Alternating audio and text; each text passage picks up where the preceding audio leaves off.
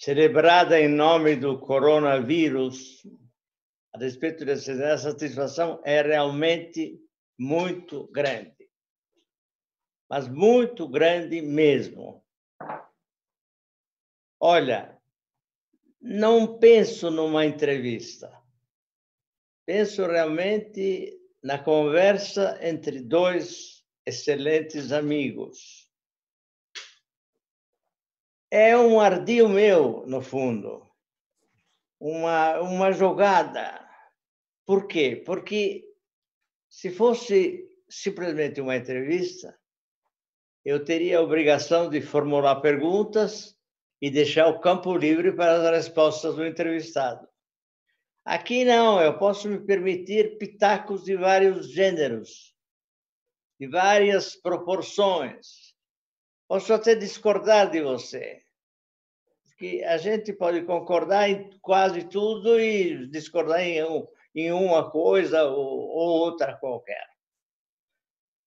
Bem, mais ou menos lá pela metade da nossa conversa, vai entrar o Sérgio Lírio, o qual, aliás, escreveu uma resenha excelente a respeito do seu livro, do seu livro, livro recém-lançado. E é, Sérgio Lírio está, está ali amoitado para colher perguntas de quem nos ouve e quem dá palpites, e quem deseja respostas a respeito de algo que nós não abordamos. Então, para nos ajudar bastante, talvez. É... Olha, era isso que eu queria dizer inicialmente. Chamo, de qualquer maneira, em primeiro lugar, o próprio Sérgio, para que diga algumas outras coisas que eu acho muito importantes. Sérgio, coragem. Eu estou aqui, estou aqui na espreita. É, Nino, boa tarde. Ciro, boa tarde.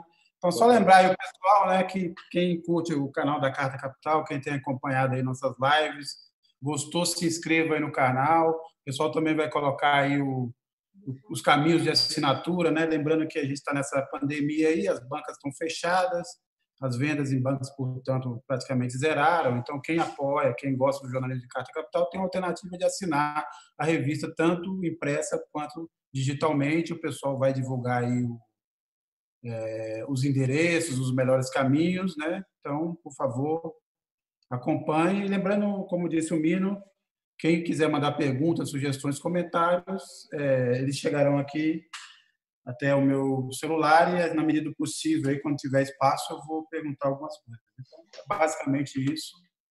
E que a gente tenha aí uma boa entrevista, uma boa conversa, na verdade, né?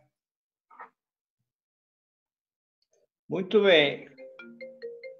Ciro, eu queria começar com comentando uma fala recentíssima do José Dirceu, o qual acha muito importante uma aliança entre você e Lula para enfrentar o inimigo comum. Como você reage a essa proposta do nosso companheiro, valente companheiro Zé Dirceu. Eu reajo com respeito, Mino. Deixe que eu também lhe cumprimente, diga da imensa alegria de que tenho de tratar consigo como extraordinário jornalista que é, a pena dedicada ao Brasil, que poucas penas nascidas no Brasil têm a história de dedicação e audácia de correr riscos e e de confrontar as inconveniências todas de um país de elite acomodatícia, como dizia meu velho pai. Portanto, para mim é sempre um privilégio. Não lamento não poder ser pessoalmente, como recentemente quero lhe levar aquele vinho que lhe prometi lá do, da Bota, errei a região, mas agora eu lembro bem que é a Puglia, né? Eu, eu tinha você que me esclareceu. Que é o primitivo, talvez. Como? É Isso, é você me disse, era o primitivo. Como bom ah, então, conhecedor, então, Né? Eu não sou muito de tomar vinho, mas, mas, mas gosto de estudar essas coisas pela maravilha que é a geografia, a história e as possibilidades todas de companhia que o vinho permite. Você é uma das mais queridas e admiradas por todos que tiveram, como eu, já o privilégio de algumas vezes. Como ele disse, eu recebo a, a, a fala do Zé Disseu com respeito, porque o Zé Disseu é um lutador. Dessa gente toda que afundou aí no escândalo generalizado de corrupção que aconteceu no Brasil sob a liderança do Lula e do PT, infelizmente, o Zé Disseu não bancou o dedo duro, não virou um trânsfuga, sabe? Não aguentou culpas que até estritamente não eram só dele, e eu admiro isso nas pessoas. Por mais que eu é, tenha críticas às coisas, ele conhece as minhas críticas pessoalmente, quantas vezes já conversamos, em outras ocasiões, há algum tempo não conversamos mais. Mas o Zé Disseu, ele está falando isso num contexto que a gente precisa, nesses tempos mal compreendidos do Brasil, separar com muita clareza. Uma coisa é a contemporaneidade de um presidente fascista que já não disfarça mais a escalada a tentativa, pelo menos, de escalar um golpe de Estado com contornos absolutamente fascistas. Ele cita Mussolini com clareza, é? as frases do Mussolini. Ah, os seus militantes mais, mais boçais estão replicando símbolos, linguagens, referências internacionais, históricas ou contemporâneas da geografia, como esse caso do neonazismo da Ucrânia. E tudo isso faz com que a gente tenha muita clareza de que todos os democratas do país, todos, sem exceção de nenhum, temos obrigação de nos coesionar para dizer que não passarão, para imitar aí a, frase da passionária né, na trágica Guerra Civil eh, Espanhola, onde o Hitler experimentou suas primeiras máquinas aéreas de, de genocídio e mortandade. Portanto, esse, esse trabalho, o Zé Disseu sabe que não precisa me chamar. Nem eu preciso sentar e conversar e trocar figurinhas, nem tricotar nada com ele, nem com Lula, nem com nenhum deles. Por quê? Porque há um outro plano da vida brasileira em que o consenso que certas elites pedem, na verdade, é uma espécie de censura. Há duas grandes, gravíssimas e centrais questões para tirarmos o Brasil da encalacrada social, econômica, de saúde pública e político-institucional para a qual nós estamos sendo gravemente encaminhados. Uma, compreender sem qualquer tipo de revanchismo ou qualquer tipo de, de rancor, ou mago ou sentimentos menores, as causas que nos trouxeram a este aparente fundo do poço.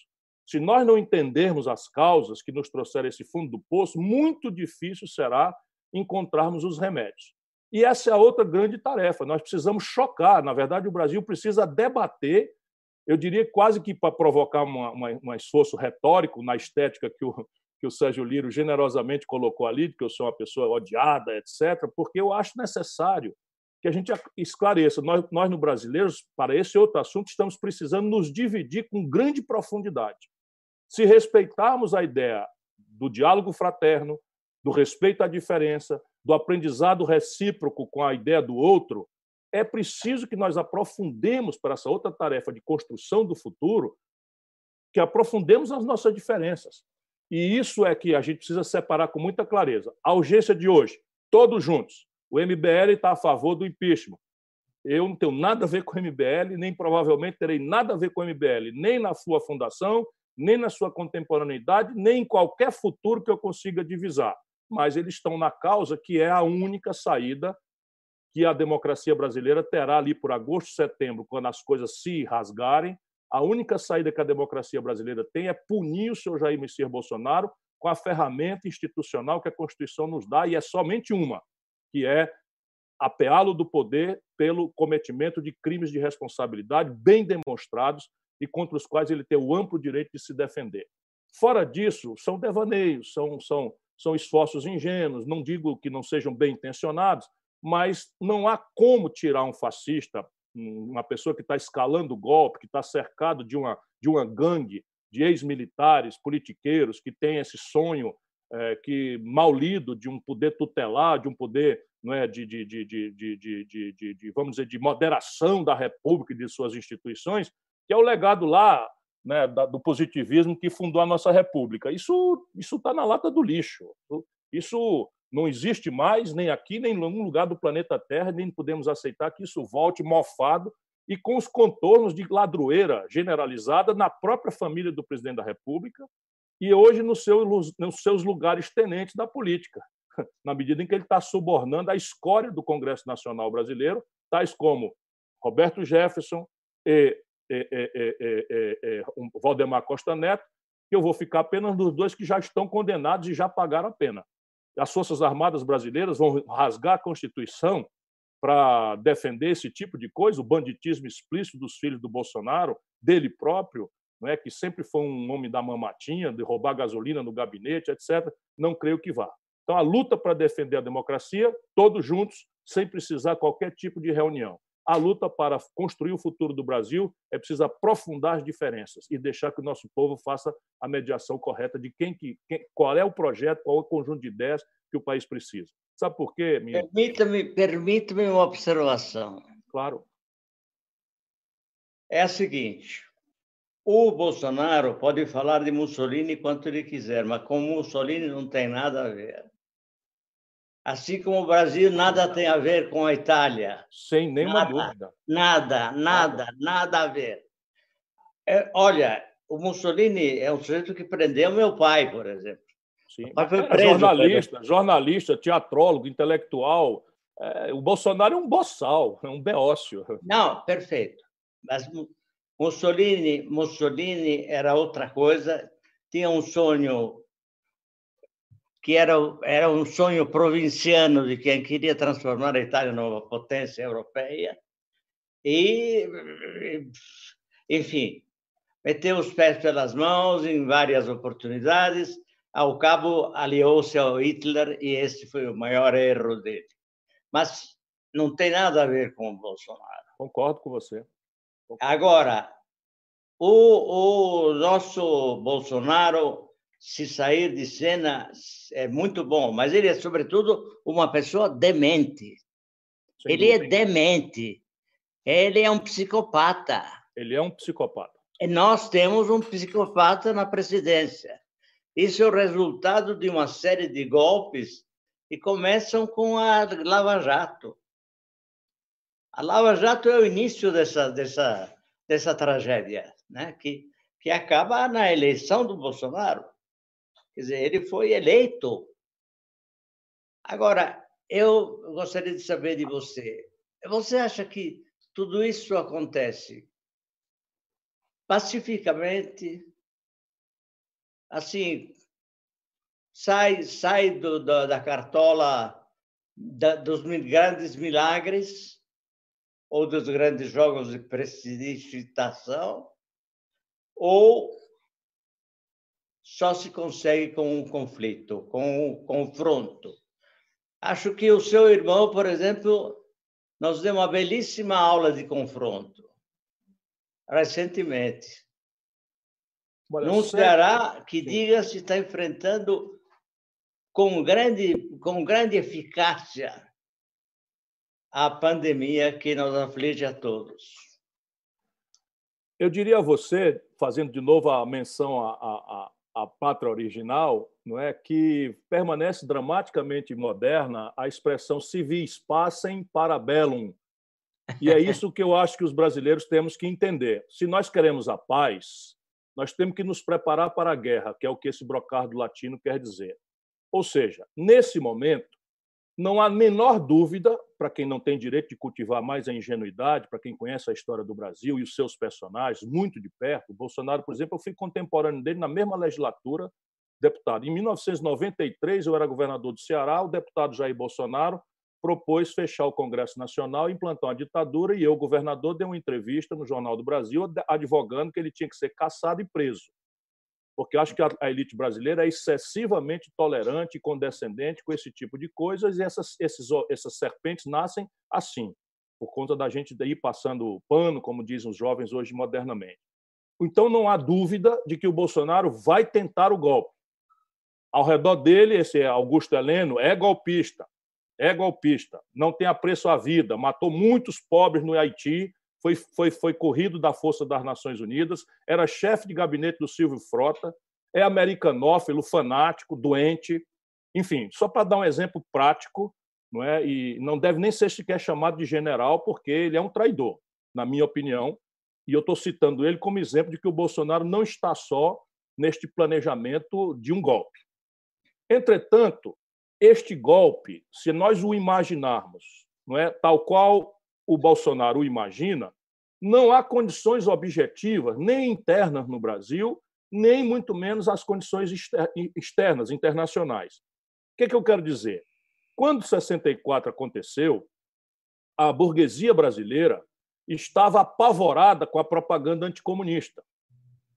E ela estava no golpe. Os banqueiros, né? Magalhães Pinto, que era banqueiro e governador de Minas Gerais, para dar um exemplo aqui de um homem, né? o governador do, de São Paulo, Ademar de Barros, o governador do Rio de Janeiro, Carlos Lacerda, estavam todos pelo golpe.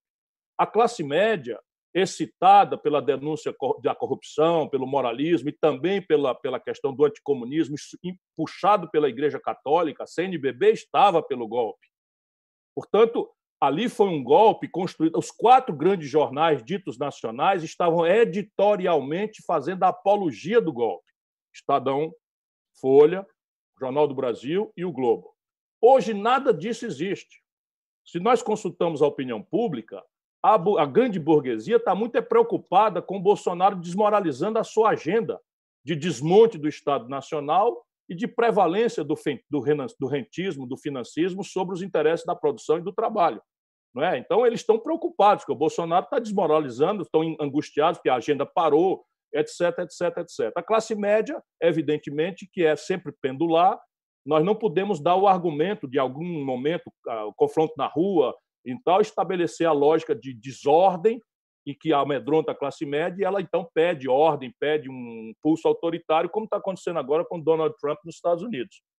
A, a situação externa também não, não, não, compartilha. Imagina o que, que aconteceria se uma sargentada né, acontecesse no Brasil, que se fechasse o Congresso Nacional, que se fechasse o Supremo Tribunal Federal, qual seria a reação da União Europeia?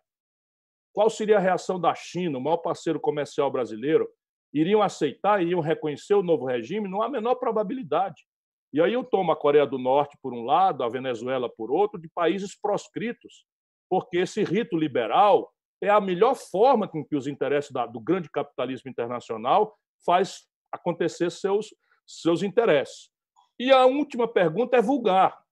Será que o generalato brasileiro iria fazer uma violência de rasgar a Constituição, de assumir todos os riscos inerentes a uma confrontação que certamente aconteceria. Eu, por exemplo, não aceito o golpe e resistirei a ele com as linguagens que forem necessárias, e isso já foi demonstrado aqui no Ceará, porque nós já vimos a cara do golpe. A milícia que fez aquilo aqui é bolsonarista, estava impulsionada pelo Bolsonaro. O Sérgio Moro veio aqui.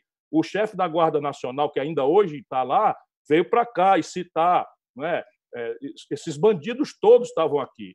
E nós metemos 386 na cadeia e mais de 200 estão 300, 200 foram, foram, foram para a cadeia e mais de 300 estão respondendo processo e foram expulsos da polícia.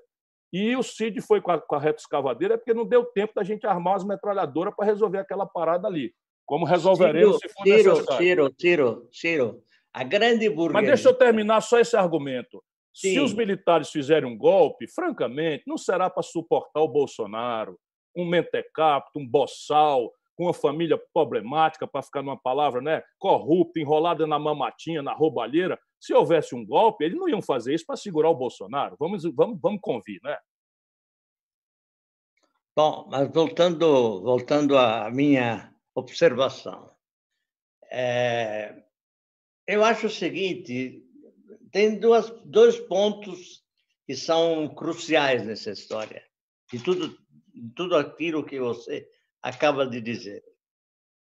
Primeiro ponto, o exército, as forças armadas brasileiras sempre foram um exército de ocupação. Nós, desde a fundação da República, passamos de um golpe para outro. É uma sequência eterna de golpes sustentados por essas forças armadas que se consideram donas do país. Essa é a verdade, não há como discutir isso. É, eles se acham os donos do país. Eles vêm para botar, botar água na fervura quando eles bem entenderem. E água na fervura pode significar pode significar ditadura, como significou por 21 anos. Mas, a parte disso, tem um problema grave. O povo brasileiro é um problema grave. O povo brasileiro não se não não a revolta no povo brasileiro tão espezinhado, tão mal dirigido, é, é, é, é, de uma de uma covardia, de um atraso espantoso. Isso é único. Olha o que está acontecendo nos Estados Unidos neste momento. Um povo, um povo em revolta, com toda razão, aliás. E aí vem à tona todos os recalques que o tempo foi acumulando um atrás do outro. Então, então veja, o que, que a gente faz? Faz, faz manifestos. O que, que os nossos intelectuais fazem? Os nossos esquerdistas? Nota de repúdio. É? Aliás, o Lula acaba de dizer coisas muito interessantes a respeito desses, desses uh, manifestos. Mas muito inoportunas e inconvenientes. Voltaremos a esse ponto, se me permitir. Não, diga já, então, explica. Veja, volto a dizer, para essa escalada, eu, eu, tenho, eu sofro do, do mal da lucidez. Então, muitas pessoas precisam de um tempo para amadurecer a compreensão dos fatos, e eu, talvez porque já tenho 40 anos de história, porque já manejei, eu, eu, eu faço um esforço acadêmico para estudar, mas eu nunca deixei de ser um operador da vida real. Eu sou o ex-governador mais popular da, do, do, do, meu tempo, o prefeito de capital mais popular do meu tempo, eu ajudei a criar a moeda do país. Enfim, eu conheço o Brasil com muita profundidade e eu quero voltar ao seu comentário de alguma forma realista, mas que não está acabado ainda. Eu acho que o povo brasileiro é uma realidade em transformação possível. Não digo que ela já esteja acontecendo, mas acho que o povo brasileiro é. Senão, não faria nem sentido eu continuar nessa luta, porque a política não tem muito mais para me dar, não ser sacrifício, não é? incompreensões e agressividades, até agora de amigos que, com quem eu lutei ombreado 30 anos. Mas também não estou me queixando. Então, veja, vamos lá.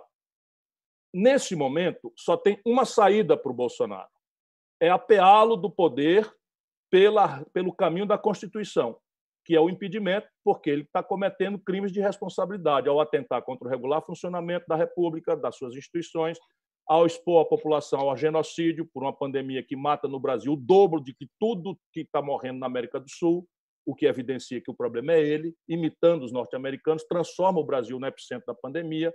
Não é? O Bolsonaro obstrui, obstrói a justiça, sistematicamente, quando quer aparelhar a Procuradoria-Geral da República, humilha o Procurador-Geral da República em público, oferecendo um cargo no Supremo. É uma coisa que eu, eu nunca vi.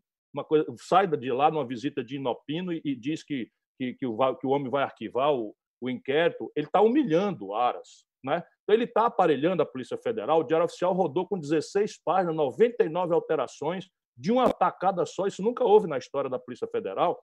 E são crimes de responsabilidade. Porém, o crime de responsabilidade juridicamente típico, como está desenhado, demanda uma condição popular e política que hoje não existe no Brasil. Esse é o erro grave do Lula. Por que o erro grave? Porque esses manifestos eles não vão fazer a revolução.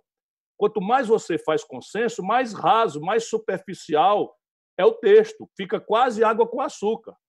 Mas nós estamos fazendo o quê? Nós estamos fazendo com que milhares, centenas de milhares, pelo que eu estou sabendo, eu, por exemplo, não assinei, mas centenas de milhares de pessoas que estão aí no seu egoísmo, no seu, na sua, no seu particularismo, no mundo artístico, no mundo dos acadêmicos, né, entre os intelectuais, os operadores né, da, da, do meio ambiente, da cultura, estão saindo para alguma alteridade. E isso vai ajudar a construir a base social que nós precisamos para o impeachment. Não vai acontecer uma bala de prata. Mas quando o Fernando Meirelles, um cineasta respeitadíssimo, assina um negócio desse, o Chico Buarque né, assina, o Caetano Veloso assina, as pessoas vão vendo referências e vão construindo um caminho que eu acredito que ali por agosto estará maduro. Eu, olha, é... eu, acho, eu, acho, que tem um, por exemplo, tem um, um desses manifestos fala em afeto, sugere que se lute com afeto. Mas é o que eu lhe digo, você vai querer, você vai querer que eu... eu penso por porque me contenho. Afeto, afeto, mas que afeto? Não, você, você precisa ser mais tolerante, que é o que o Lula não desaprendeu de ser. Ali é o seguinte: ninguém sabe quem redigiu aquilo ali, mas provavelmente foi alguma dessas pessoas com alma de artista ou com a sensibilidade do artista. E o afeto é um valor importante, não deixa de ser um valor importante. Eles não estão obrigados a entender né, no real, no prático, como eu sou e você, pela vivência que tem, é. Mas eles são inúteis? Não são inúteis. Eles são úteis, eles são muito úteis. Então, quando um conjunto de juristas compra uma página na Folha de São Paulo e bota basta, já não está em afeto, já está num outro tom um pouco acima. Infelizmente, Mino, sabe como é que começa a andar o impeachment? Com uma assinatura unipessoal que não tem prazo para o Rodrigo Maia dar. Ou a gente entende isso, e o Lula nunca foi a favor do impeachment. O Lula veio para a questão do impeachment depois que eu resolvi, junto com o PSB, junto com o PV, o PDT, que é o meu partido, e a Rede, nós criamos um caso e, pela primeira vez, tomamos uma iniciativa sem o PT. Por quê? Porque o cálculo miúdo do Lula, que se descolou completamente da realidade brasileira, e hoje parece que parece de um ódio ao povo brasileiro. Talvez esse, essa, essa constatação sua esteja na alma do Lula. Né? Um, um grande desprezo pelo povo brasileiro, que não foi capaz de se reunir, descer lá em Curitiba, quebrar tudo na delegacia e levá-lo ao poder né, onde ele se acha fatalmente destinado e tal. Isso é um grosseiro equívoco.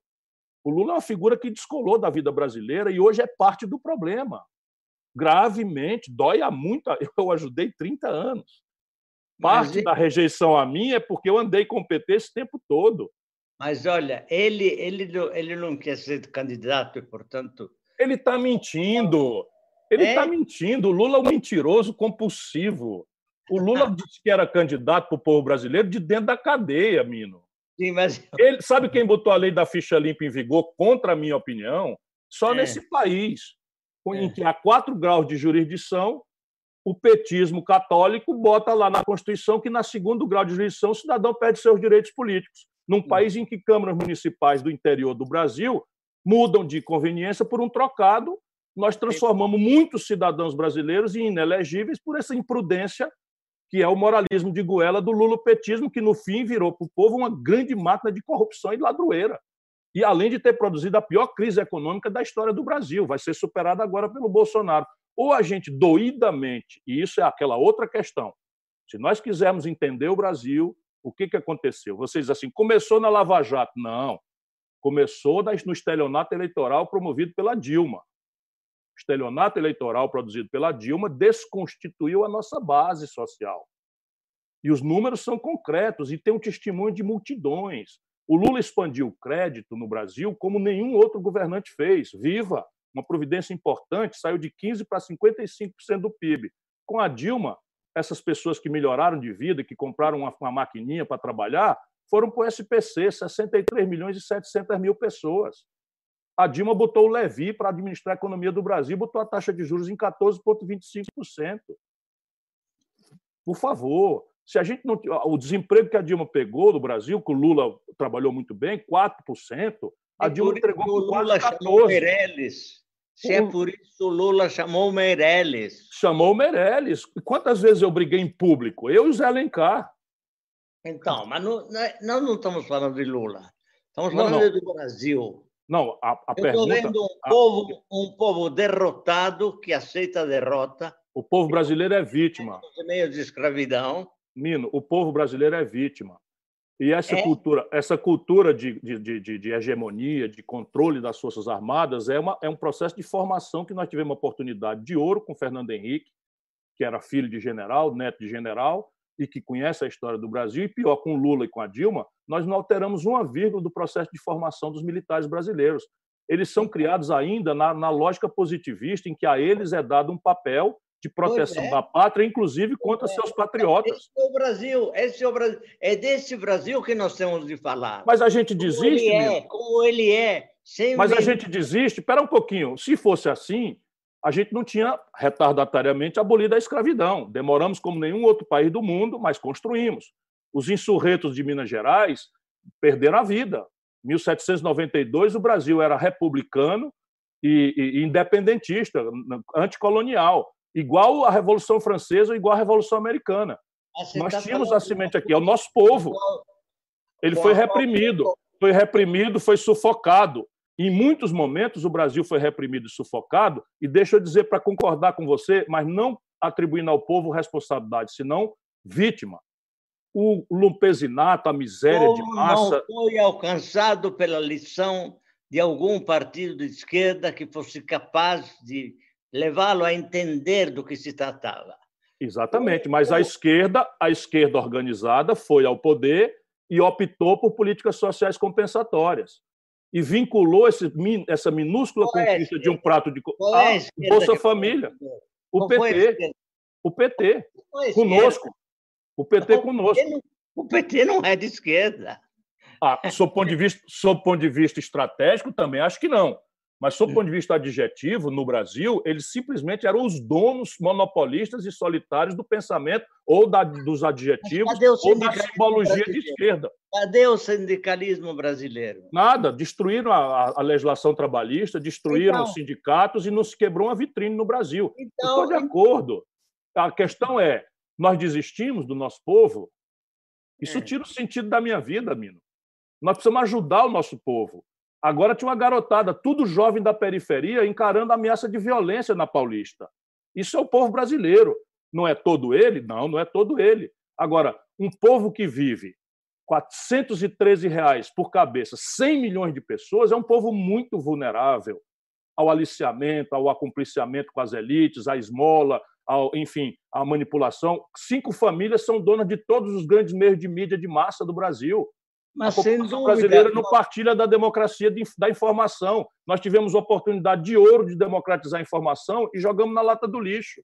O Raimundo Fauro dizia que a direita no Brasil era infinitamente mais competente que a esquerda. Eu não gosto da palavra direita, porque acho que não é a direita, é a Casa Grande. Quem são os donos da Casa Grande? Quem são as pessoas que efetivamente mandam nesse país, donos do dinheiro, donos dos bois, donos da terra. Esses... E, e, e da mass media. É 1% da, da população. Não chega a isso. É? Não chega a isso. Então, não chega a isso. Eles mandam. Eles conseguiram também entrar na cabeça dos próprios que se diziam, dos próprios senhores, que se diziam de esquerda. Eles manipularam as cabeças.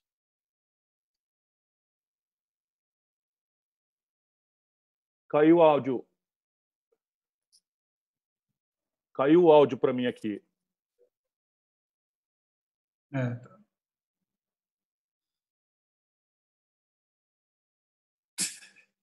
Acontece, acontece. Acontece. Não, é só o áudio do Mino. Mino, eu compreendo perfeitamente. Agora vamos, vamos pegar o Faoro, que foi presidente da OAB, que me encantava enquanto eu era estudante de direito. Eu sou advogado, eu não sou economista, alguém pensa que sou economista, sou advogado, e o Faoro sempre foi uma figura que me inspirou muito. Não é? Mas, a, mas a, a grande percepção não é, do, da renitência escravista no imaginário da elite brasileira não foi removida ainda. Isso é fato. Agora, o Brasil hoje tem um nível de escolarização que é metade do da Argentina. Anos depois, décadas depois das forças ditas progressistas ocuparem o poder. A escola brasileira é uma escola alienante, a escola não prepara para uma compreensão crítica. Portanto, o que eu quero dizer, você tem toda a razão, a atitude do Lumpen nunca foi revolucionária. A atitude do Lumpen sempre foi reativa, porque as pessoas ficam com medo.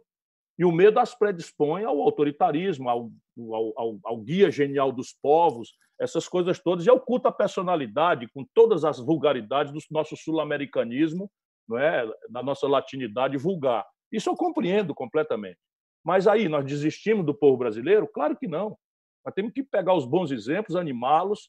E aqui em Ceará, o Bolsonaro, no segundo turno, tirou 23%. No segundo turno. No primeiro turno, tirou o terceiro e distante lugar. Portanto, eu sou uma pessoa que acredito. E aqui não é um estado rico do Brasil, é um estado que as pessoas me chamam de coronel só porque eu sou daqui do Nordeste, embora tenha sido, nascido no interior do Ceará. Aqui nós temos uma aposta de 20 anos na educação. Vá ver nos indicadores do MEC qual é a melhor educação pública do Brasil. Vai ver que um jovem filho da pobreza aqui faz escola em tempo integral e sai com estágio remunerado. Essa é a grande questão. E aí o nosso povo agora não precisa de mim mais, porque é um povo que tem valores evidentes. Sabe quantos deputados federais esse movimento neopentecostal elegeu no Ceará, titulares? Nem um. Nenhum. Vou... Ciro, vou aproveitar aqui enquanto o Mina ali está recuperando essa, o áudio. Chegaram aqui várias perguntas, né? muitos é, eleitores aqui, muita gente ligada ao PT. Uma das perguntas básicas, né, eu vou fazer aqui do livro Mainardi, que junta um pouco essa ideia, é a seguinte. Você diz que não tem mais conversa com a cúpula do PT, mas elogia alguns quadros do partido. E ele pergunta como é que seria uma aliança com esses, é, com esses quadros sem ter o endosso do PT. E eu aproveito para ir um pouco mais além, quer dizer, é, nesse, nesse estágio do, da, é, do, do avanço da política brasileira, o PT não é ao mesmo tempo um ele é uma pedra no caminho, mas também algo com o qual não se pode, não, não se vai chegar a lugar nenhum, ou, ou eu estou enganado? Não, está enganado. Está enganado. Veja, há muitos Brasis, não é? muitos Brasis. De onde eu falo, aqui no Ceará, o Nordeste brasileiro, né? o PT ganhou as eleições na Bahia, tirou quase 80%, ganhou as eleições no Rio Grande do Norte, ganhou as eleições no Ceará, 80%, ganhou as eleições no Piauí, e eu, tirante o Rio Grande do Norte, apoiei todos. Então, isso, é, é, a propaganda do lulopetismo corrompido não reconhece o real, o prático. Eu, Ciro Gomes, apoiei todos nas eleições de 2018, todos eles votando no poste do Lula e todos eles tendo replicado, menos o Camilo, a mentira que o Lula pregou na sociedade brasileira, que seria candidato sabendo que não seria. Isso é muito grave, isso é muito grave. Isso revela um desrespeito absoluto às pessoas e a inteligência de que a base da ignorância é útil de ser manipulada pelos sentimentos mais, mais, mais primários e nobres, que é a gratidão, que o povo tem por uma memória correta do bom trabalho que o Lula fez e que eu estava lá ajudando. Todo dia, às sete horas da manhã, quando veio o escândalo do mensalão, que era a antecipação do golpe, quem estava lá era eu. Sabe, quem estava lá era eu. Essa turma aí desertou toda, correu frouxa toda. E o Lula sabe disso. Né? Aí o que, que acontece? Vamos repetir agora a questão. Há uma tarefa: preservar a democracia, preservar o rito democrático, proteger as instituições. Não precisa fazer reunião, não tem que fazer aliança, a unidade é na luta. Nossas bancadas estão atuando juntos no Congresso Nacional. Nós vamos fazer tudo o que for necessário e não precisa. Agora, há um outro problema, qual é? O Bolsonaro está se deteriorando naqueles lugares onde ele tirou. O, o, o, Lírio, meu irmão petista, raciocine comigo.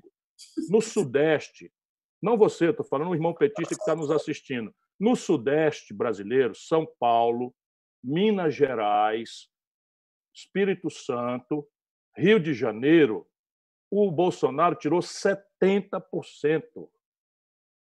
O Lula ganhou as eleições nesses lugares todos a vida inteira.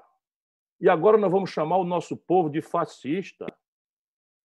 Será que não há um mínimo de humildade de entender que quem produziu esse fenômeno foi esse encontro terrível da pior crise econômica produzida pelo PT por falta de projeto, de compreensão, por excessiva conciliação com o lado bandido da elite brasileira que está no rentismo, no financismo.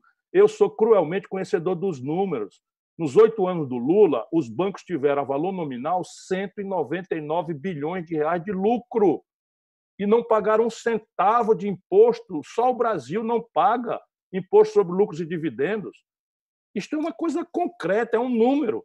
E o outro lado, a generalização patrimonialista, para a gente ficar aqui numa palavra nobre, elegante, de ocupar o Estado brasileiro. Aí disse assim: não, a Lava Jato e tal. Tudo bem, eu, eu na hora, fui esculhambado, porque propus que o Lula não estava tendo um direito a um, a um julgamento justo, propus, junto com outros juristas, a gente fazer uma avaliação pública de que ele estava sendo vítima de lawfare, de perseguição judiciária, não estava tendo devido processo legal. A partir do dia que foi decretada uma condução coercitiva dele ilegal, eu esculhambei e propus tirar o Lula para o embaixada. Olha o que eu já recebi de esculhambação por causa disso. Ninguém me respeita no, no Lula petismo fanático. Eu quero, francamente, que eles vão a puta que os pariu. Se você me permitir aqui, eu expressar o meu sentimento inteiro.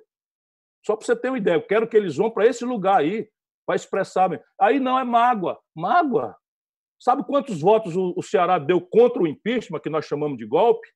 O único Estado brasileiro vai nos arquivos da Carta Capital. O Ceará deu dois terços dos votos contra o impeachment. Eu, Ciro Gomes, estava operando o voto na hora da votação. Ainda escapuliu um voto ali que acertou conosco dentro do Palácio do Alvorada, com meu irmão Cid, e foi lá e votou contra. Dois terços dos votos do Ceará. Se houve um golpe, quem praticou esse golpe foi o Senado Federal. Concordamos, não? Se o Senado Federal praticou o golpe, quem presidiu o Senado Federal e foi favorável ao golpe? O Renan Calheiros, o Eunício Oliveira. Sabe a quem o Lula apoiou e o Haddad andou, querendo que eu andasse com eles, depois de tudo isso? O Eunício Oliveira e o, e o, e o Renan Calheiros. Percebe? Eles estão pensando que o povo é idiota. Quando isso desce para o sul, para o sudeste, ninguém é idiota. O Palocci nunca foi de outro partido. O Palocci é fundador do PT, braço direito do Lula. É réu, confesso, e devolveu 100 milhões de reais ainda guardou uns 30 milhões de reais de trocado. Eles estão pensando que o povo é idiota. Se a gente não entender isso, o testemunho dos desempregados, todo mundo lembra o dia que perdeu o emprego, todo mundo lembra o dia que entrou com o nome para ser humilhado no SPC. Ou a gente entende isso, não é para ficar se, se mortificando, se chibateando, procurando culpa, não, é para construir o futuro. Porque eu, eu consigo visualizar o futuro. Essa, essa plutocracia brasileira, esse baronato, sabem que o Bolsonaro é traque vencido. Sabem que o Bolsonaro vai, mais cedo ou mais tarde, se desmoralizar profundamente e sabem até que a chance dele terminar o mandato é crescentemente ruim ou, ou decrescentemente é, é provável que ele fique. E já estão tentando. O novo mito é o Moro. É um animador de auditório simpatiquinho que está falando que não é possível progresso sem desigualdade, com desigualdade. É a racionalidade do Armínio Fraga. Vocês não estão percebendo, não? Se eles vierem contra o lulopetismo de novo, já ganharam. Ou a gente entende isso, ó, pelo amor de Deus, ou o que está em jogo não é o destino do Brasil, sabe? É o destino do PT. Então, Quem sim, é maior, o destino do Brasil ou o destino do PT? É, Mino, Mino, já voltou? Voltou, Mino? Bem, enquanto estão acertando ali ainda, é, vamos, vamos, falar um pouco sobre isso, porque, é, na verdade, parte desse movimento parece ser a vontade de se livrar do Bolsonaro, que é um sujeito tosco, mantendo, como você ressaltou lá atrás, esse projeto liberal que está levando o Brasil para um buraco ainda maior. A questão é a seguinte: onde é que estão, onde é que vai se dar, onde é que está o caminho de, de, de diálogo para que as pessoas é, entendam novamente que existe um projeto nacional? Pronto. O, diálogo é o seguinte: o diálogo é o seguinte. Hoje, os brasileiros minimamente civilizados. Entrou, entrou, Mino, entrou. Mino, entrou. Entrou aí o áudio, Mino. Então, hoje, os brasileiros minimamente civilizados e os democratas de todos o arco de forças largo que a gente possa fazer, que passa pelo Rodrigo Maia, que é o homem que assina o impeachment, temos três tarefas em comum. Primeiro, ajudar o povo brasileiro a salvar a vida. 29.937 brasileiros estão mortos irreversivelmente por conta da irresponsabilidade do seu Messias Bolsonaro. Não contratou os testes, não contratou o, o, o, os respiradores, não credenciou os leitos de UTI com suficiência e dá sinais absolutamente invertidos daquilo que é a providência que tem que ser tomada, que é o isolamento social e a pressão do, desse núcleo egoísta de, de, de, de poder econômico está precipitando a volta à normalidade. O Brasil será objeto de uma nova onda. Nós precisamos coesionar todos os brasileiros de boa fé para salvar a vida. Esse é o primeiro capítulo. O segundo capítulo. Em abril, 860 mil carteiras assinadas foram dado baixa no nosso país. Isso é a maior destruição de emprego formal da história brasileira desde que se mede esse índice. Entre janeiro e março, no primeiro trimestre, não tinha ainda o efeito da pandemia, foram destruídos 5 milhões de postos de trabalho já da tragédia da informalidade dos autônomos brasileiros. Então, o Brasil caminha para a maior crise econômica. As simulações que eu faço com a minha equipe falam de um mínimo de queda de 6% e uma probabilidade de até 11% de queda do PIB, que é cinco vezes maior, quatro vezes maior do que a pior queda da história que foi promovida pela Dilma. Isto é, de novo, a coesão que nós estamos fazendo. Não saiu o crédito da microempresa, a ajuda aos estados e municípios não saiu. Não é? o, o trilhão e 300 bilhões, trilhão e 200 bilhões de reais que foi liberado para o sistema financeiro privado, um trilhão de dinheiro público do caixa do Banco Central. Os bancos não estão emprestando, retraíram o crédito, com dinheiro público, retraíram o crédito e aumentaram a taxa de juros em 70%. E eu não ouço ninguém dessa burocracia falar sobre isso. Por quê? Porque estão até o gogó comprometidos com essa lógica e com essa gente. Esse é o segundo ponto: salvar os brasileiros que vão morrer desesperados por milhões de desempregados. Nós estamos sinalizando para 20 milhões de pessoas desempregadas ali por setembro. Mas então, quem é liga para isso? Quem liga para isso? Eu ligo. Eu ligo com quem a minha liga? alma. Eu ligo com a minha alma. Eu só me dedico é, a isso. Você, Se eu você, pudesse, eu só falava meu nisso. Meu caro, meu caro, eu, você sabe é. da admiração que eu tenho pela sua ação e tive sempre tá amplamente provada. Mas o Brasil não está maduro para coisa alguma. Ah, mas está sim. Está sim. Está sim. Não, eu discordo com toda a veemência.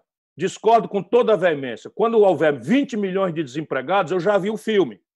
Ali pelo final do regime militar, com Figueiredo, houve saque em supermercado. Houve, o, o Figueiredo foi, foi, foi visitar um lugar qualquer aí, Santa Catarina, se eu não me engano, jogaram uma machadinha no vidro do ônibus. Esse é o povo brasileiro. O povo brasileiro tem muito mais marra e força do que aqueles que o aviltaram pelo clientelismo, pelo suborno e pela mistificação personalista.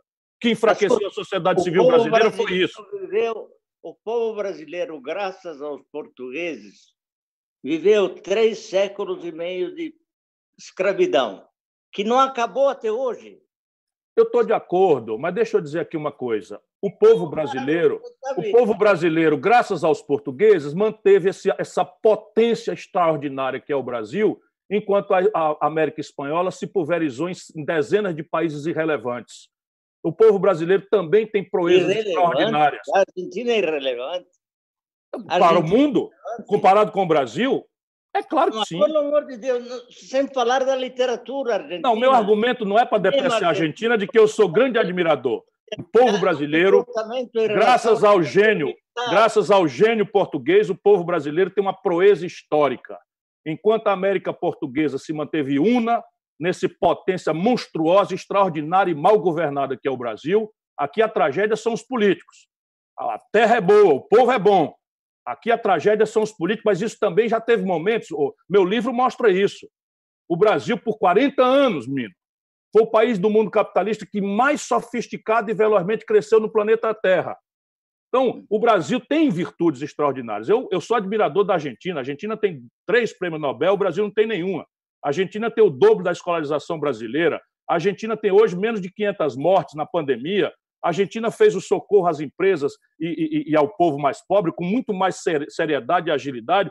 Eu sou um admirador. Agora, não dá para comparar né, a América Espanhola pulverizada em dezenas de países, se eu, se eu disse irrelevantes, e eu não quero ser mal entendido, sem maior expressão de, na geopolítica global, este país sempre poderá ser e deverá ser respeitado no mundo, pelo território e pelo, pela população.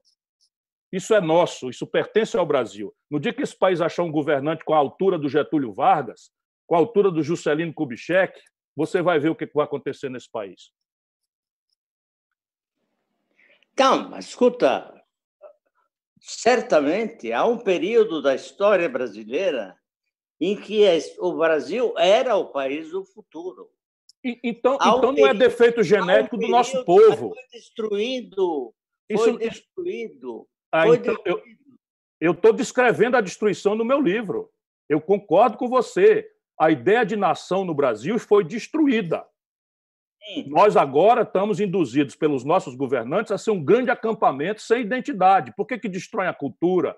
Por que, que não, não, não financiam a identidade estética brasileira? Por que, que não pois se é. qualifica a educação? Está tudo certo, mas isso não quer dizer que seja um defeito genético, é a mesma nação. Quando Getúlio resolveu fazer do Brasil uma potência industrial, o relatório da União Soviética e o relatório da, dos americanos, em plena Guerra Fria, diziam que o, que o não é nem na Guerra Fria, foi antes disso, ainda antes da, das antecedências da Segunda Guerra Mundial, os dois diziam que não existia petróleo no Brasil. Lá foi o Getúlio, baseado na inteligência brasileira, na maluquice do Monteiro Lobato, criou a Petrobras. A Vale do Rio Doce significou uma afirmação do Brasil sobre suas riquezas minerais. O Brasil conseguiu, na briga dos americanos, aí já no, no, na iminência da Segunda Guerra Mundial, na briga dos americanos com os alemães, com o eixo, tiramos a tudo, CSN. Tudo que você está dizendo é sacrossanta verdade. Mas o resultado é terrível. Eu falo eu do resultado. Eu Hoje, compreendo você. você. Poder, os poderes da República foram coniventes com toda essa porcariada. Então foram vamos ver, de novo. Então vamos é? ver. O, o Supremo Tribunal Federal tem o ministro Celso de Mello, nomeado pelo Sarney, que está sustentando a barra, está hum. sendo valente civicamente, cumprindo seu dever cívico. Sim. O Sim. ministro Marco Aurélio de Mello está cumprindo seu dever cívico, nomeado pelo Collor. O ministro, o ministro Alexandre de Moraes, nomeado pelo Temer, está enfrentando até ameaça pessoal, física a si e a sua família, está cumprindo seu dever cívico. Está ótimo. Os, e os outros, nomeados e pelo PT? Antes, antes e os nomeados pelo PT? E os nomeados pelo PT? Hein? Essa é a tragédia. Não, sabe, a, a, o fraco líder faz fraca a forte gente. Esse não é, não é um texto meu. Ô, oh, Ciro, a sua, a sua animosidade em relação ao PT é uma outra coisa. Eu, eu não, quero falar disso, vocês que me pediram para falar. Não, não, é, claro que eu te peço para falar. Quando você fala, eu aprecio muito mas nós temos de considerar a situação como ela é. Um pouco de realismo faz bem. Não, eu acho que nós temos que ser ultra realistas, se você me permitir. E o então, realismo é o seguinte: quando a gente choca a opinião da população do sul do Brasil, do sudeste do Brasil, do norte e do centro-oeste, onde estão 70% do eleitorado, isso é que é hiperrealismo. Quando a gente choca sobre a opinião com Bolsonaro, ele está definhando. Saiu de 70% no segundo turno, está se aproximando de 30%, 30 e poucos por cento. Aqueles que julgam positivamente, ou de forma ótima ou boa e tal. Mas quando você oferece como alternativa ao lulopetismo, a gente perde feio. Hum. Essa é a questão ultra realista, que colide é. com os nossos afetos. Os seus afetos são os meus. Pô, você é testemunha. Você é testemunha. Espera um pouquinho. Eu, eu sou. Ei, eu deixa, sou... deixa eu lembrar de novo. A máquina de difamação, o gabinete do ódio desses canalhas, é, é, é quem criou o precedente. Eu não estou falando por mim. Pergunta a Luiz Helena, que saiu candidata pelo PSOL e tirou quase 7% dos votos, se ela quer sentar com essa gente. Pergunta para Marina Silva, que foi ministra, que foi fundadora do PT, pergunta se ela quer sentar com essa gente. Não é possível que ninguém pergunte, alguém de cabeça, pô, o Ciro, eu aqui, ó, em 1989 o Lula era uma mirabolância, sabe, uma mirabolância, e eu era prefeito de Fortaleza, eleito com 29 anos de idade, votei no Lula no segundo turno. De lá para cá eu ajudei essa gente em todas as ocasiões, menos numa. O Lula ficou contra o Itamar Franco e o Plano Real. Os erros do Lula são sempre com a mesma natureza. Ou ele é o centro, ou ele é o plenipotenciário, ou nada existe na vida brasileira. Isso é que arrebentou com a sociedade civil do país. Porque o melhor da nossa intelectualidade, dos nossos artistas, dos nossos estudantes, dos nossos líderes trabalhistas, se alinharam a essa figura extraordinária que o Lula era. E era, porque o Lula não é mais. Esse é um grande problema. Deixa eu dizer aqui, ô, ô, Mino, lá atrás, lá atrás, o Lula ficou contra o Tancredo Neves no colégio eleitoral. O que queria dizer, pela posição do Lula, que o Maluf devia ter ido sozinho ao colégio eleitoral e ganhou a eleição. Nós todos fomos com Tancredo Neves achamos que era o mal menor, que era realismo, encerrar a ditadura. Com um homem confiável pela direita, pela esquerda, que tinha sido ministro Getúlio Vargas, que tinha votado contra o Castelo Branco no colégio eleitoral, quando Juscelino e o Carlos Lacerda acreditavam que haveria eleição em 65. O Lula ficou contra, expulsou a Beth Mendes, e o, e o, e o Ayrton Soares, que está é, tá vivo aí, ambos estão vivos, foram expulsos do PT porque achavam importante encerrar a ditadura. O Lula. Vamos, só um minuto, só um minuto, só um minuto. Realismo. Realismo. O Lula ficou contra a Constituição de 88. Essa que nós estamos nos agarrando nela para nos proteger é. do golpe contra o Bolsonaro, o Lula não deixou o PT assinar. O Lula não deixou o PT assinar. Ok, tudo bem na experiência, deixa para lá, vamos indo. O Lula é um Eu já, eu já entendi. Não, mas tem mais todos, coisa. Nós fizemos o impeachment do Collor. Eu era governador do Ceará. Nós todos, fizemos o impeachment do Collor. Qual é a óbvia consequência do impeachment do Collor? A posse do vice, que era o Itamar. O Lula ficou contra o Itamar. Pelo Lula, junto com o Quest, o Brasil tinha ido para o vinagre. Aí o Itamar foi lá, dissolveu o pacto com a plutocracia financeira, acabou com a mamata da inflação, criou o ambiente político para o plano real, e o Lula ficou contra o plano real. Isso tudo eu estou no telefone ligando Lula, pede outra opinião, esses idiotas que estão te desorientando, porque ninguém mais. O Lula perdeu o Buxiquem, perdeu o Mastro Mais Baixo, perdeu todo mundo que tinha personalidade, hoje é cercado de puxa-saco de quinta categoria, não. tipo essa Glaze. A Glaze é uma analfabeta política, rapaz. Ciro, Cira, pensa no que eu vou te dizer. Até parece que você tem muita raiva do PT. Não, esqueça o PT. É isso. Esqueça então, o PT. Bom, bate no eu carteiro e esquece exemplo, a carta. Tá eu, acho, eu, acho, eu acho que eh, esquecer o PT é, seria extremamente saudável nesse momento. Ah, eu proponho. Agora então, mesmo. Esquece o PT. Imagine, imagine, vocês perguntaram e ficaram insistindo. Imagine o Haddad, candidato do PT, é a garantia da reeleição dos Bolsonaro. Você tem alguma opinião. dúvida disso? Você tem alguma hein? dúvida disso? Você tem alguma dúvida disso? Não. Já era em 18. O Haddad Sim. tirou 16% dos votos na reeleição, no cargo de prefeito. Esse foi o homem que o Lula escolheu. Mas Desculpa. eu estou perfeitamente de, de, acordo com mas você. Mas olha no que deu.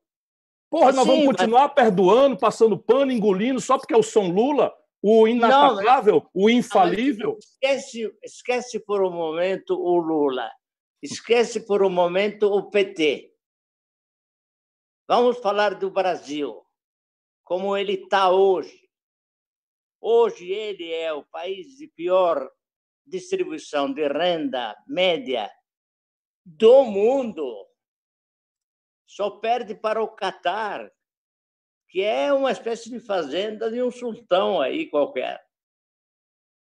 Então, esse, esse é o Brasil. É o Brasil, onde os donos do dinheiro, os donos da terra, os donos dos bois, são ainda os donos do Brasil. E fazem o que bem entendem. Eu, por exemplo, francamente, sou revolucionário. Vou te dizer com absoluta tranquilidade. Não tenho a menor dúvida. Só quero saber se há condições objetivas. Não há. É, não há. Então, pois é. Pois é. Essa é a questão. Sejamos democratas, vamos radicalizar a democracia. Mas a democracia nunca existiu no Brasil. Olha, só houve um período do só Brasil. Um houve um período no Brasil. Quando eu cheguei ao Brasil, tinha, eu tinha 12 anos. E Brasil certamente era o país do futuro. Não se discutia. Bom, tudo isso foi se perdendo aos poucos e tal, e problemas variados. Mas houve um período que vai desde a eleição do Getúlio eleição democrática do Getúlio, até o golpe de 64, esse período, de Getúlio a Jango Goulart, passando por Juscelino, esse período é um período altamente promissor. E aí veio. Então, então Mino, então deixa eu animar seu coração sofrido de revolucionário, que eu admiro, quero bem, amo muito, admiro demais mas deixa eu animar esse coração. Então, a, a cultura brasileira é uma cultura autoritária. A nossa história não é uma história democrática, é uma história violenta, é uma história de golpe. Tá. Porém, eu ia lembrar, eu ia lembrar que entre 1946 e 1961 o Brasil teve não só uma democracia muito fecunda, como produziu resultados sociais e econômicos muito importantes. Hum? Isso, isso, então, não tem defeito genético na nação brasileira. Nesse, há... Nesse período. Sim, acontece... mas há um outro. Há um outro. Nós herdamos, no esforço de redemocratização do país, nós herdamos uma tragédia econômica fruto da debacle do modelo nacional desenvolvimentista, que morreu ali nos anos 80 com a alta de juros dos Estados Unidos. Eu descrevo tudo isso nesse livro que eu estou procurando para ajudar especialmente os jovens a entenderem isso, a nos ambientar na história do Brasil, para entender para o mal e para o bem nossas contradições e potenciais. Essa é a diferença. Eu, eu ainda sou um crente, porque senão minha vida perde o sentido. Percebe? Não, a minha vida, se eu não acreditar no povo brasileiro, se eu não acreditar no povo brasileiro, a minha vida toda perde o sentido. Carregada de sentidos. Não, deixa eu só dizer. Então, entre 1985, eu nem atribuo a Constituição, atribuo a audácia hábil do Tancredo Neves. No colégio eleitoral, não é? Não vou falar mais quem ficou contra, mas o Tancredo Neves foi lá em 85 e criou um ambiente para que o país tivesse um mais longo período de vivência democrática. Parênteses. Eu não acho que democracia seja só o direito de votar e ser votado, o direito de, de dar opinião sem apanhar, de se organizar em sindicato sem, sem sofrer tortura e de organizar um grêmio estudantil para protestar. Eu acho que isso é um começo de conversa essencial, mas a democracia pela qual eu luto é aquela que dê oportunidades iguais às pessoas de serem viverem com dignidade, pelo, pela, pelo salário decente, pelo suor do seu rosto. Isso é, é a isso que eu dediquei minha vida toda. Fecha parênteses, portanto, o conceito de democracia aqui é só a, a institucionalidade liberal. Nós tivemos, entre 85, entre 85 e 2016, o mais longo período de vivência democrática sob o ponto de vista das franquias liberais, desses direitos todos, e jogamos na lata do lixo. Sim. Não foi o povo não foi o povo, foram as elites brasileiras que, pela mão do povo, foram ao poder, foram ao poder e traíram é o povo brasileiro. A Casa Grande, você fala. Você fala da não, Casa Grande. Não, senhor. Não, senhor. Eu não vou botar o Lula na Casa Grande. O Lula não, você... é filho do povo brasileiro. As pessoas acham que eu tenho mágoa, eu não tenho mágoa nenhuma. O Lula é filho do, do ventre do povo brasileiro. O Lula é, é o monumento a capilaridade social mais generosa que o Brasil tinha e que está fechando. Um filho de um retirante, de uma retirante sozinha do Nordeste, teve a oportunidade, nesse país extraordinário, de empolgar a presidência da República. Nenhum país do mundo tem essa lindeza de história. E o grande hum. problema é que, indo ao poder, tendo a ferramentaria de transformação, conciliou e traiu a origem e o compromisso. Você voltou a falar do assunto preferido. Então, deixa eu falar aqui. O Tasso Genro é um quadro extraordinário. O Olívio Dutra é um quadro extraordinário. O Raul Ponte é um quadro extraordinário. O Paulo Paim é um quadro extraordinário. O Eduardo Suplicy é um quadro extraordinário. O Rui Costa da Bahia é um belo de um quadro. O, o, o, Elton, o Elton Dias do Piauí é um belo de um quadro. O que, que você quer? Eu conheço essa gente toda. Agora vai querer o quê? Que eu defendo o Palocci? Cam... É Não, isso? Não. Porque o Palocci é do PT? O Tarso Gero sustentou, sustentou, o Tarso sustentou que o Cesare Battisti era um herói da liberdade. Mas isso foi a visão do Lula. Você não quer que eu fale? Você não quer que eu fale? Você não quer que eu fale? É uma ignorância sem limites. Eu também concordo. Eu também concordo. Eu, sabe quem deu essa ordem? Hum. Luiz Inácio. O quê? Luiz Inácio deu essa ordem de não dar, o, não, não, dar o, não, não dar a extradição do Batista, que é um bandido. Eu sempre disse lá nos, nos, nas reuniões que ele era um bandido, que o Brasil estava se transformando. Disse, mas, muitas mas, vezes, inclusive em público. Mas inclusive em público. O que contou é que. É, mas não bote a culpa no Tasso Genro, não. Não bote a culpa no Tasso Genro, bote naquele que eu não quero mais falar o nome, em homenagem a, minha... a você. Não, o Tasso Genro cometeu esse erro crasso. Eu estou só, era... dizendo que é um, eu tô só dizendo que eu sou muito capaz de elogiar olha, gente boa e séria do PT. Eu Só isso que eu estou querendo dizer. com ele com grande frequência. E dizia ele: esse é um ladrãozinho de arrabaldes que se tornou assassino, um oportunista ao descobrir que podia inventar uma uma uma ideologia que lhe convinha, que explicava tudo, e eles caíram. Caíram na logro, caíram no logro, caíram no logro. Mas eu dizia para ele, não adianta nada. É, mas não vá tão longe, não. Não vá tão longe, não. No dia da posse do Bolsonaro, o PT se recusou a participar da posse e foi para a posse do Maduro. São essas coisas que vão dando, distância dessa maluquice do povo brasileiro. E você volta a falar do seu assunto preferido.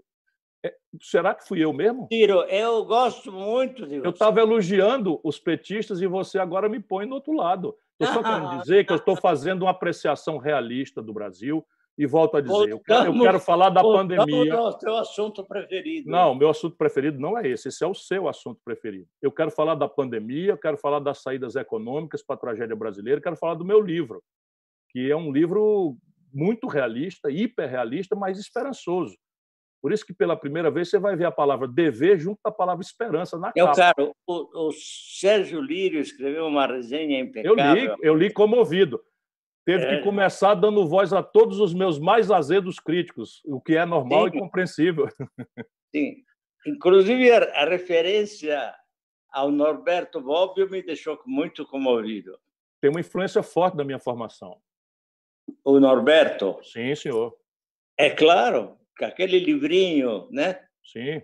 Uhum. Contra a permanência das ideologias. As Mais do que isso, foi, foi o é extraordinário pensamento intelectual italiano que entendeu antes de todo mundo e deu base teórica ao eurocomunismo, não é que é, é uma coisa visionária, extraordinária, né? na linha do Maquiavel, eu acho tão importante, do ponto de vista do lapso histórico entre um e outro, é, porque deu isso depois da, da grande perplexidade né, da, da, do experimento soviético, do stalinismo e tal, o eurocomunismo veio com a sistematização teórica feita pelos, pelos acadêmicos, e o Norberto Bob é a flor dessa, desse, desse jardim extraordinário. Sim. E Gramsci... Então, por exemplo, o Partido Comunista Francês atolou e sumiu. É? Nem se fale do espanhol. Nem se fale do espanhol. É, deixa eu só interromper rapidamente, já que vocês me citaram aí, eu agradeço. Tá? É, mas só para fazer mais uma pergunta aqui, que é o seguinte, Ciro, voltando aqui à questão do impeachment, é uma pergunta aqui de leitores. Então, a gente vai lá, agosto, setembro, ocorre o impeachment, o Brasil mergulhado numa crise sem igual. Né? Nós vamos estar numa economia afundada, um desemprego sem, sem precedentes no Brasil e sem contar com o efeito da pandemia, que a gente não sabe onde vai chegar, quantos mortos, quantos infectados. Caio Bolsonaro assume o Mourão, que parece ser ligado ao mesmo projeto liberal. A pergunta é a seguinte: qualquer economista decente, mesmo os economistas não decentes, sabe que esse projeto ultraliberal do, do, do, comandado pelo Paulo Guedes não tem nenhuma chance de tirar o Brasil de uma situação é, da situação em que vai se encontrar. Como é que a gente vai pensar nesse segundo momento é, em como sai dessa situação? Depois com o Mourão no governo eventualmente as tragédias as tragédias simultâneas não é? Da pandemia e do descalabro econômico passaram por cima do resto de, de, de, de pensamento neoliberal e não deixaram nem uma olhadinha. Então Paulo Guedes por exemplo não demora. Ainda com o Bolsonaro ele não demora porque sabe não tem mais como Deixa eu dizer para você aqui, a gente já começa a fazer estudos. Eu tenho 700 pessoas me ajudando, eh, conectado, estou conversando diariamente, estudando, fazendo projeções, ligado nas, na discussão internacional. Como o Brasil virou o epicentro da pandemia, hoje tá, todo mundo está olhando para cá, do ponto de vista especialmente sanitário. Há simulações já, o Brasil, enfim, está indo para ser o pior lugar do mundo, não é? É, é, do ponto de vista de mortandade, passando os 103 mil mortos que hoje já se conta na América do Norte. Então, veja, a resposta neoliberal a isso já está atropelada. O déficit público esse ano vai ser algo ao redor de 400 a 500 bilhões de reais. Sabe, o pior, pior déficit da Dilma foram 36 bilhões de reais e a turma dizia que a Dilma quebrou o Brasil. Nós estamos falando de quase 500 bilhões de reais. O fluxo brasileiro, e eles não estão tomando providência nenhuma. Por quê? Porque tem uma interdição ideológica. O Brasil tem que aumentar o imposto dos ricos tem que aumentar o imposto dos ricos de forma pesada, sem o que esse descalabro fiscal vai transformar a dívida pública em 100% do PIB, e quando ela chega nesse limite, ela começa a encurtar os prazos e virar quase moeda. Eu conheço esse filme. Aí acha que não vai ter inflação porque a recessão é monstruosa. Não é verdade. Não é verdade. Você tem, pela puxada do câmbio, que impacta em custos. Se você imaginar o seguinte: uma padaria para fazer pão compra trigo. O trigo subiu 40%, subiu 40 o dólar. Se o cara não repassar para o preço do pão, ele quebra. E se ele repassar, o consumidor desempregado não vai pagar, ele quebra. E esse é o quadro que nós estamos vivendo no Brasil. Então, é um caos econômico que eles estão produzindo a partir de não saber o que fazer com as consequências da questão sanitária e da questão econômica. Eles não sabem o que fazer. E aí, esses generais que estão ao redor do Bolsonaro, eles têm uma formação rasa nas academias que dá esse testemunho do nacional desenvolvimentismo. Então, eles têm aí uma formação, no limite, getulista. O velho Geisel é, foi o último experimento né, de um projeto nacional e fez ali o polo de Camaçari e distratou o acordo com os Estados Unidos, fez usina nuclear, etc. Foi a última veleidade. Então, eles têm uma formação muito rasa de orelha de livro, né, em alguma meia hora de aula que eles têm, e eles estão com essa intuição de que o Brasil vai precisar que o Estado venha em socorro da economia colapsada. E o, e o Guedes, nessa essa terrível reunião de bandidos que nós tivemos o desprazer de assistir, mas foi imperativamente necessária para a gente ver o nível de desqualificação com que eles nos governam. E eu não estou falando de palavrão, não, estou falando das loucuras que a gente teve que ouvir ali. Você já falou um palavrão do capeta. Não, eu falo, eu falo palavrão. Já falou, já falou. Você não disse que era, que era uma conversa entre amigos? Até agora não me restabelece. Não, você não disse que era uma conversa entre amigos, vai me perdoar. Eu, eu me desculpo por isso, porque não era para os seus ouvidos sensíveis e finos, que eu sei que são, na melhor acepção da palavra delicadeza que você representa. Enfim, mas é porque esse assunto de fato me exaspera, porque não é por mim, é o mal que isso está fazendo ao Brasil, essa radicalização, esses ódios e paixões, estão é, matando o nosso país. E eu quero ver se a gente propõe isso e vai doer. Ou a gente bota o dedo nessa ferida, isso vai doer, são muitos afetos, é, toda uma geração de brasileiros que, como eu, acreditou, ajudou, apoiou e que agora tem que se livrar dessa memória. Não é para jogar na lata do lixo, não, é para dar as devidas homenagens e ver se a gente trabalha para o futuro, sem o que não tem saída.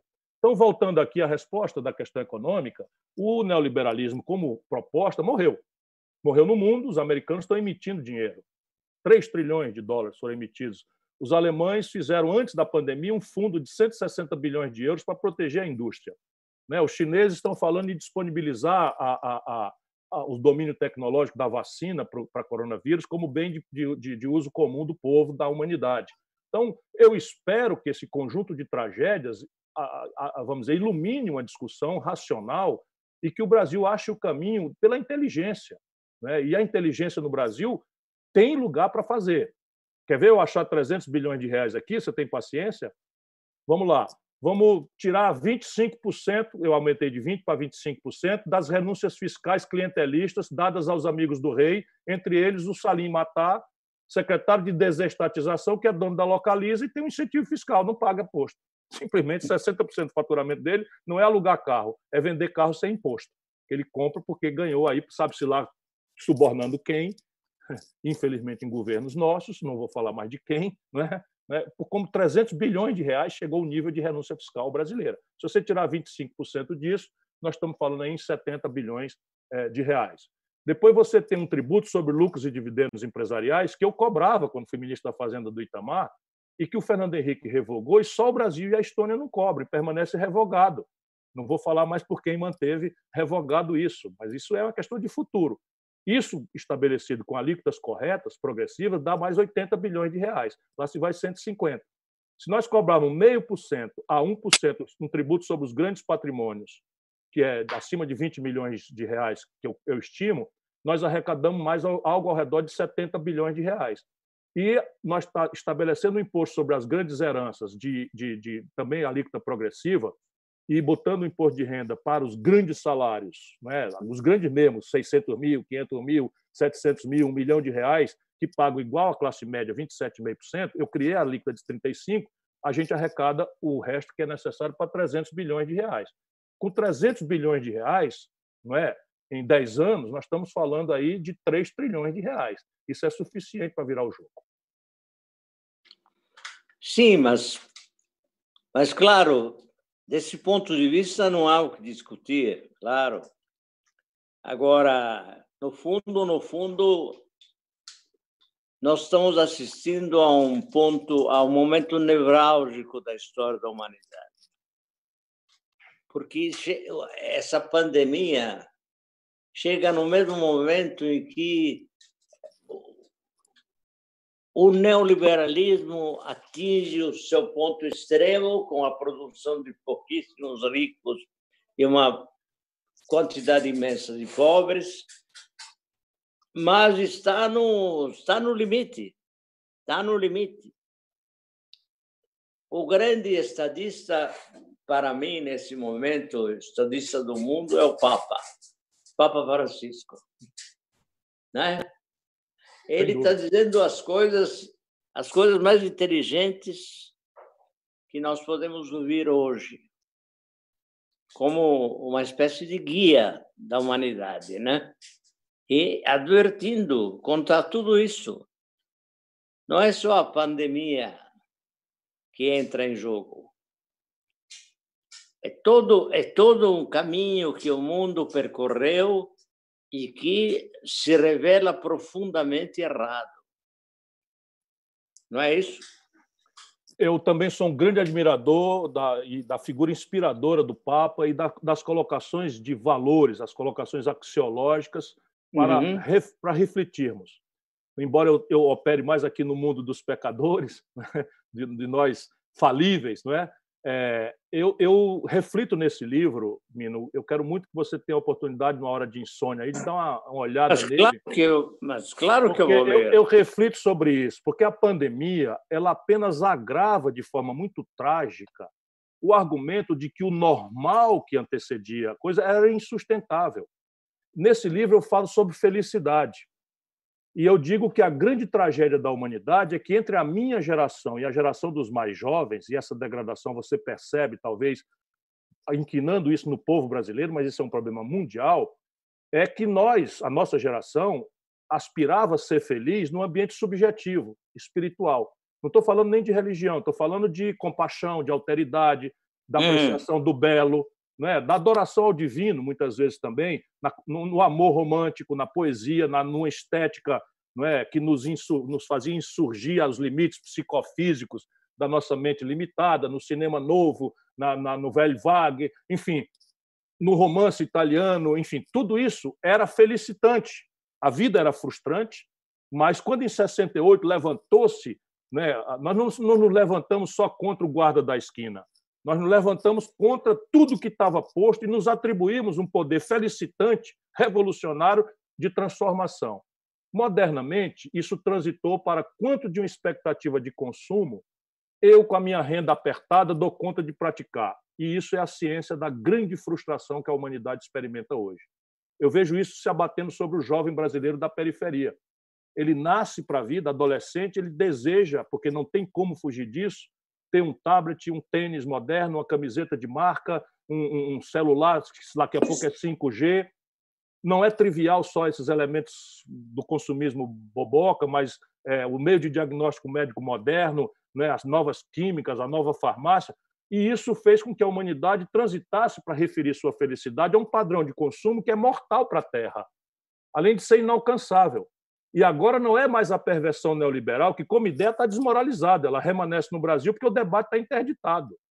Aqui no Brasil, todos os economistas que aparecem nos jornais, na televisão, não são economistas, a frase é do André Lara Rezende, são ideólogos. Né? Todos eles falam a mesma coisa, não interessa que a realidade, a realidade os desmoralize, eles pegam vão falar outra coisa, e por quê? Porque não tem contestação, não tem amplitude. Mas, como ideia, ninguém mais sério no mundo defende. A prevalência agora é da revolução da inteligência tecnológica concentrada em meia dúzia de pessoas, que vai produzir seis, sete, oito, doze barões, que vão apropriar, como os Bill Gates e, e, e, e outros que tais, os Max Zuckerberg, o poder de vida ou morte sobre a humanidade. Não sei se sabe, mas um estudo recente pondera que as informações hoje, os dados, são uma riqueza maior do que petróleo e ouro na humanidade. E isso, a, a, a, nova esquerda, esse livro reflete sobre isso. Tem que entender isso, novo. O novo agora é um desenho institucional que nós precisamos dar tratos à imaginação para que a nova institucionalidade aproprie os ganhos extraordinários de produtividade, de avanço que as tecnologias fazem, para repartir com a massa de trabalhadores. Por quê? Porque o trabalho como o conhecíamos vai sumir. A partir do 5G, tudo que for prática repetível será substituído por um algoritmo ou por um robô. E isso nos coloca na contemporaneidade do Eduardo Suplicy, que fala em renda eh, mínima de, de, de, cidadania, isso vai ter que ser criado, e a ideia de uma nova institucionalidade que aproprie partes desses ganhos extraordinários para distribuir com, com o conjunto da, da, da humanidade. É a isso que eu estou dedicado. Portanto, essa história de, da miudice aqui do Brasil, eu só entro quando os repórteres ilustres me perguntam. Falemos de você. Vamos lá. Quais são os planos? Eu estou muito, eu estou repetindo muito um verso dos Titãs, não é que é o acaso vai me proteger enquanto eu andar distraído. Eu sinto hoje o dever de falar sem qualquer tipo de oportunismo ou conveniência, mesmo naqueles oportunismos naturais de quem está na vida pública, de quem tem aspirações eleitorais. Eu resolvi, sabe, eu acho que o meu testemunho da minha experiência de uma vida limpa, de um amor intransigente e unilateral ao povo brasileiro, eu já fui rejeitado três vezes, tendo me oferecido para ser presidente, mas é um amor, sabe, que eu não consigo resistir e é o sentido superior da minha vida de eu estar ainda nessa imundície, nessa mediocridade, nessa vulgaridade com que o debate político brasileiro muitas vezes se, ao qual o debate político brasileiro muitas vezes se reduz. Então, vou falar a verdade, vou dizer o que eu penso e vou tentar criar uma corrente de opinião, especialmente pensando nos jovens que compreendam o que está acontecendo com o Brasil e que construam uma ideia de que só uma ação coletiva, né, assentada em ideias e não em personalidades, é que é capaz de transformar uma sociedade tão desigual, tão fraturada, tão violenta quanto é a sociedade brasileira. Violenta até um certo ponto, né? Oh, violenta quando oh, Mino, violenta oh, é violenta quando Mino, Mino, o último número brigam 10 contra 1, né? Não, Mino, não, Mino. Morreram 57 mil brasileiros nas periferias, quase tudo pobre, quase tudo negro, quase tudo pardo. 57 ah, mil brasileiros morreram, morreram de violência. Matam, ou é. se mataram entre si, é, a polícia. a polícia, a polícia claro, matou. claro. Nós Pensa somos uma sociedade muito violenta. Carandiru. Pensa no fenômeno Carandiru. É, nós somos uma sociedade muito violenta, muito violenta mesmo. Sim, violenta, mas violenta sempre numa situação de poder de um grupo. Sim, não, não, não. Os jovens estão se matando na periferia entre eles briga, disputa de território, gangues não, distribuindo perfeito, poder, perfeito. suborno não, na polícia, milícias na claro. polícia, nas polícias, claro. grupos de extermínio. Mas por que não usam, por que não usam essa violência para esfolar os senhores da, do pedaço? Chegará o dia. Por que não esfolar? Chegará o dia. Eu tô, eu tô, tô vendo, vendo você da Casa Grande vendo esse seu rap, eu estou me lembrando dos revolucionários franceses da época do terror. Né? É. Eu acho que foi o Robespierre, talvez, que tenha dito, eu não estou seguro, mas se não foi, foi um dos seus pares nessa altura, é, que dizia que a humanidade, ou a França, né? a França só seria um país livre no dia que o último burguês fosse enforcado na tripa do último padre. É a, sua, a, sua, a sua violência retórica e revolucionária está me fazendo a lembrança disso. Eu prefiro acreditar que ainda há um caminho pela democracia. Não, mas são os caminhos necessários à democracia. Você fala em franceses, portanto, você fala na Revolução Francesa, naquela de, da qual Dom João VI, que nunca tomou um banho na vida, fugiu fugiu para transferir a capital do império para o Rio de Janeiro. E essa é uma das grandes sacanagens cometidas pelos portugueses em relação ao Brasil?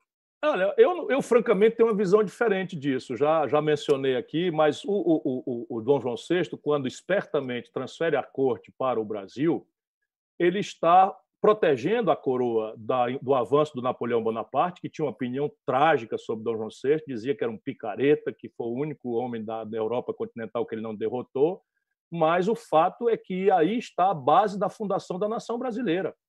É, não quer dizer que isso aconteceu por, por dádiva. Eu volto a dizer, os inconfidentes mineiros, Felipe dos Santos, Cláudio Manuel da Costa, para falar em dois que não são tão famosos quanto o Tiradentes, eram Sim. reprodutores aqui no Brasil do ideário da Revolução Francesa. Eram É verdade. Mas, aliás, eu me pergunto por que não saiu um estudo profundo universitário de algumas escolas de qualidade sobre o que foi a Minas de, da segunda metade de 1700. Foi uma insurreição burguesa também. o, o, o, ponto de, de, de, vamos dizer, a gota d'água que entornou o ideário ali foi que nem a questão dos burgueses da, do mercantilismo na França. Foi a derrama. A derrama, o aumento de impostos sobre, sobre o Cláudio Manuel da Costa, era um poeta pensa, e exemplo, era secretário. Vista, pensa do ponto de vista estético. Estético. Não, eu acho, eu acho que tem uma insurgência revolucionária apaixonante. Eu sou apaixonado né? Um lugar onde eu me sinto assim meio que com uma certa inspiração esotérica quando eu vou a, a Ouro Preto e eu vou hum. com, com, com, com, as vezes que eu posso ir aquele lugar por ali, é. eu me sinto quase como uma reencarnação de um deles. Então, então, não é? O, o, o que eu estou só querendo é animar o seu coração sofrido. De há, forma, há uma semente no Brasil. E sabe? a música daquele período? A Tudo. É o, é o barroco. É o barroco. É barroca. É, é, o barroco. Você tem coisas é extraordinárias no Brasil. Mas deixa eu, eu lhe dizer. Deixa eu lhe dizer. Eu é o barroco. É o barroco expresso agora na, na, na, na, escultura, não é? É uma coisa extraordinária. Minas Gerais é uma coisa que eu tenho uma profunda admiração. Não entendo por que não houve um estudo profundo de alguma escola que tivesse. É uma boa lembrança. É? é uma boa lembrança, é uma boa lembrança. Ali tem uma síntese da nacionalidade brasileira. Mas deixa eu animar seu coração de novo para dizer que a semente revolucionária da insurgência também está na alma do povo brasileiro historicamente. Eu não era a favor de qualquer sedição e tal, mas o Brasil tem uma história trágica. É bom que os golpistas saibam, porque acontecerá de novo. Houve guerras é. civis no Brasil gravíssimas. A balaiada, a sabinada, a guerra de farrapos, não é? Isso tudo são guerras civis graves. Né? A Confederação Farrapos do Equador. Era... Farrapos é um engodo, né? Não, foi uma guerra civil que morreu muita gente. Morreu muita gente. Pode ser, pode é, ser. Mas... Era, era, era o vagido da nascença dessa nação extraordinária. Ali estava em discussão a República e ali estava em discussão a unidade nacional. Eles, eles discutiam os impostos Contra o que se levantaram os insurretos franceses, que todo mundo elogia, como a Revolução Francesa foi a precursora da Idade Moderna, foi contra os impostos. É. Bom, a Revolução Francesa, nem sei se é o único episódio a ser lembrado numa hora dessas. Não, é o mercantilismo. Isso é só uma especulação. Isso é só uma especulação. A Revolução Inglesa também tem a sua importância. Tem Sim. os pensadores iluministas Sim. Né? Agora. Eu, eu, eu aprecio, aprecio todos. Eu acho, como Rousseau, não é que o homem é bom por natureza e que a sociedade é o que o perverte. Provavelmente você acha mais como Hobbes que o homem é o lobo do homem. Escuta, nós estamos esperando você então como candidato. É, eu devo ser candidato. Já fui candidato três vezes e devo ser candidato porque considero que eu não tenho direito hoje. Imagina, se eu amanhã diga assim, quer saber, não vou mais não. Você não acha não que essa, essa, essa eleição faz parte de um quadro pouco claro muito, no sentido de muito obscuro, ilegítimo? Não, a legitimidade numa democracia liberal é formal. Se a gente mantiver o calendário, mantiver o voto obrigatório e vigiar essas fake news que são um fenômeno novo, o, o, hum. governante que sair daí deve ser reconhecido como legítimo. Hum. E é evidente que, é que eu sei das do... distorções da mídia, das distorções do poder econômico, mas. É o caso do Bolsonaro. E é claramente o caso do Bolsonaro. O Bolsonaro não é um presidente ilegítimo. É um péssimo presidente, é o pior da história do Brasil, é um genocida, é um irresponsável, é um bandido, podemos dizer o que quiser, mas quem botou ele aí foi o povo brasileiro. Ô, Ciro, por sua maioria. Portanto, vamos respeitar também. E é preciso entender, sem mencionar aquele povo, que o povo votou com muito ódio pela debacle econômica sem precedentes e o passionalismo da denúncia da corrupção generalizada, que não dá para fazer de conta que não aconteceu. Eu, eu me permito um vaticínio trágico. Me perdoe. Não, claro. Haddad será, Haddad será candidato do PT, o teu partido preferido, e o Bolsonaro vai se reeleger. Eu vou fazer um vaticínio. Bolsonaro não estará nas eleições o pensamento conservador brasileiro vai se fraturar entre animadores de auditório, chibata moral, para não dizer o nome, o nome deles aí, ou o governador de São Paulo, que se prestará também ao bolsonarismo sem a boçalidade do Bolsonaro, ou seja, a agenda do Paulo Guedes de desmonte do Estado brasileiro, do aviltamento da nossa nacionalidade, enfim. E não creio que o PT repita o erro do, do, do Haddad. O Lula está percebendo que o Haddad talvez não seja a personalidade mais própria para o enfrentamento que será necessário, especialmente porque eu venho pegando fogo, eu venho para matar ou para morrer, civicamente falando. Eu venho para ganhar a eleição. Escuta, precisamos combinar aquele jantar em que você vai. Assim que acabar a pandemia, eu vou levar Prazer. o seu vinho. Prazer, meu. Um abraço grande, se cuida, Mino. Você é um tesouro nosso brasileiro. Ah, nós, até, nós até admitimos lembrar suas raízes italianas só para saber por que você entende tão bem de vinho e, e das forças revolucionárias de Togliatti. Mas daí para diante você é nosso, brasileiro. Está ótimo, está ótimo. É muito, com muito orgulho. Um beijo para você, meu querido.